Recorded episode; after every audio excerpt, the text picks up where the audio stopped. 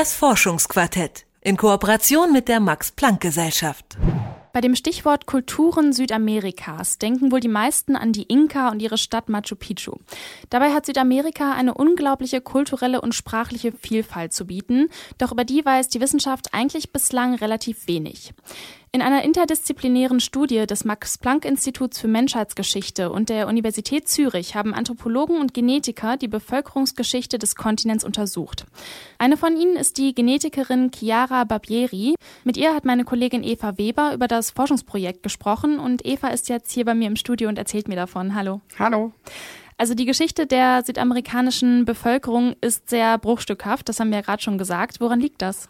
Na, das liegt sicher vor allem erstmal an der Kolonialzeit. Also die Geschichtsschreibung geht ja da erst so richtig los und erzählt dann natürlich auch nur dieses Narrativ, was eben von den Siedlern damals ähm, angefangen wurde. Und auch die Forschung, muss man sagen, war lange Zeit sehr eurozentristisch.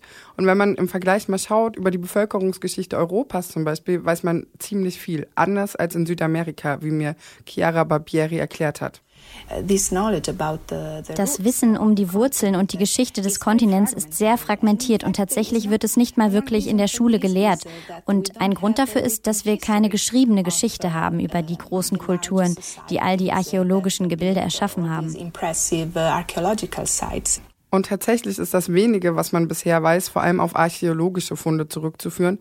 Und das, wie du schon gesagt hast, obwohl es eben eine ungeheure kulturelle und auch sprachliche Vielfalt in diesen Gebieten gibt, die sich auch durchaus lohnen würde zu untersuchen, gerade aus anthropologischer Perspektive, weil man bisher eben nicht weiß, wieso sich diese vielfältige Kultur und diese Sprachen alle entwickelt haben. Bei dem Projekt waren ja viele Disziplinen vertreten, also zum Beispiel Genetiker, aber auch Anthropologen, wie du gesagt hast, und Linguisten. Welche Methode hat man denn genutzt, um die Bevölkerungsgeschichte zu untersuchen? Ähm, also insgesamt hat man einen interdisziplinären Ansatz genutzt. Also die Linguisten, Anthropologen, Genforscher haben alle zusammengearbeitet und äh, das mit der südamerikanischen Bevölkerung und haben Daten gesammelt und die dann verglichen. Und gerade die genetische Forschung war dafür überaus aufschlussreich, denn mit dieser wurde dann geschaut, wie die Bevölkerungsgruppen zueinander in Beziehung stehen. Denn, ähm, so viel weiß man bereits, hinter kultureller und sprachlicher Diversität steht immer erstmal der Austausch von verschiedenen Gruppen. Und dann hat man quasi Genproben von den Leuten aus vor allem ländlichen Gebieten gesammelt, die heute dort leben. Und dann hat man nach Gemeinsamkeiten in den Genen von den Menschen in unterschiedlichen Regionen gesucht. Und was ist dabei herausgekommen? Ja, man hat herausgefunden, dass tatsächlich sehr viele Bevölkerungsgruppen miteinander verbunden sind, genetisch, von denen man das zuvor gar nicht angenommen hatte und das auch über ziemlich große Entfernungen hinweg. Ähm, also es gibt ja in Südamerika drei wesentliche Gebiete, in die man das unterteilt. Die Anden, Amazonien und die Westpazifikseite. Und äh, zwischen all diesen Gebieten muss Austausch stattgefunden haben, und zwar nicht nur kulturell und sprachlich, sondern eben auch genetisch, also durch Migrationsbewegungen. Du meintest ja, dass es bisher vor allem archäologisches Geschichtswissen gab. Inwieweit decken sich denn die neuen Erkenntnisse über alte Kulturen in Südamerika denn jetzt mit den alten Theorien, die auf diesem archäologischen Wissen basieren? Mm, also in den Gebieten wie in den Anden, wo man eben schon relativ viel wusste, also dass es da die großen Hochkulturen gab, da hat sich vieles bestätigt. Aber über Amazonien beispielsweise wusste man bisher recht wenig, einfach weil man dort schlecht archäologisch forschen konnte. Uh,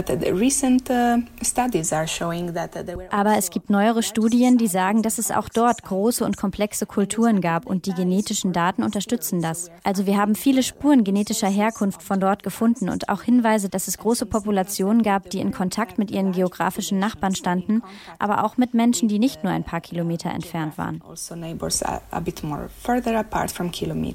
und was für Chiara auch überraschend war, ähm, eigentlich ist man so ein bisschen davon ausgegangen, dass mit der Kolonialzeit die Spuren der indigenen äh, südamerikanischen Bevölkerung eher geringer werden würden.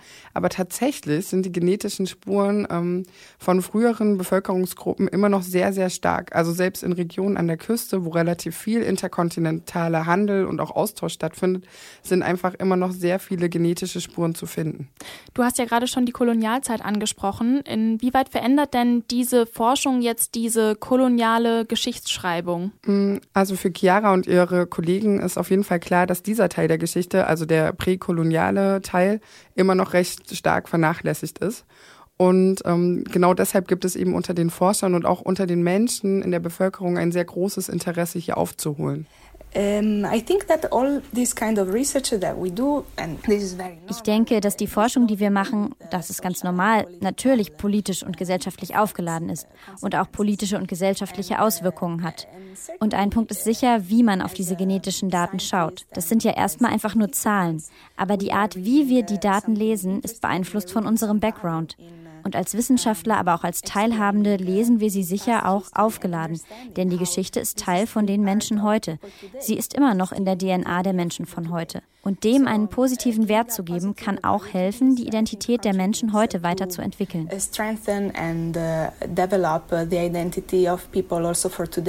Und zum Abschluss, wie wird das ganze Projekt jetzt weitergehen? Wie kann man da jetzt noch mehr über die Geschichte der verschiedenen Bevölkerungsteile herausfinden? Mm, also genau, bisher wird ja vor allem die DNA der heute lebenden Menschen untersucht. Aber um weitere Erkenntnisse zu sammeln, ist es eben auch nötig, etwas über die Genetik der Menschen von damals zu erfahren.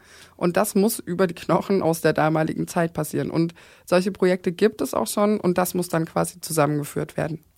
Das Max-Planck-Institut für Menschheitsgeschichte und die Universität Zürich forschen mit Wissenschaftlerinnen und Wissenschaftlern aus verschiedenen Disziplinen an der Bevölkerungsvielfalt in Südamerika.